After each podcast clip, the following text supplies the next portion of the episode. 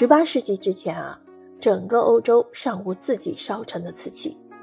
那时他们爱不释手的瓷器，主要来自瓷器之国 China。当时瓷器的价格一度超过了黄金。本书以生动优雅的文字和鲜活详实的案例，为我们展现了一幅令人陶醉和迷恋的历史画卷。青花瓷的故事，中国瓷的时代，照亮了一千年的历史，探索了中国瓷器在全球的巨大文化影响。十四世纪，商人把古矿石从波斯运到中国，用于装饰销往东南亚、印度、波斯等地的瓷器。西班牙大帆船向秘鲁和墨西哥运送瓷器，而欧洲贵族则从中国的广州订购餐具。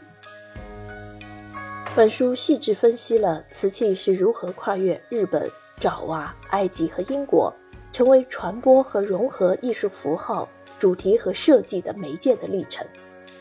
本书不仅详述了瓷器是如何影响当地艺术传统的，而且还阐明了它是如何与宗教、经济、政治和社会身份紧密结合在一起的。这是一部跨文化交流史，它以一种特殊的商品为焦点，展示了一种真正的全球文化。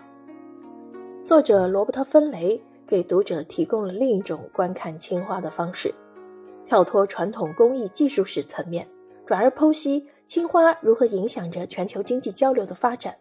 并探讨青花瓷在世界经济中所占的位置，如何透过贸易机制，进而带动各地区人们的交流互动，从中也可一窥当时青花瓷繁荣的盛景。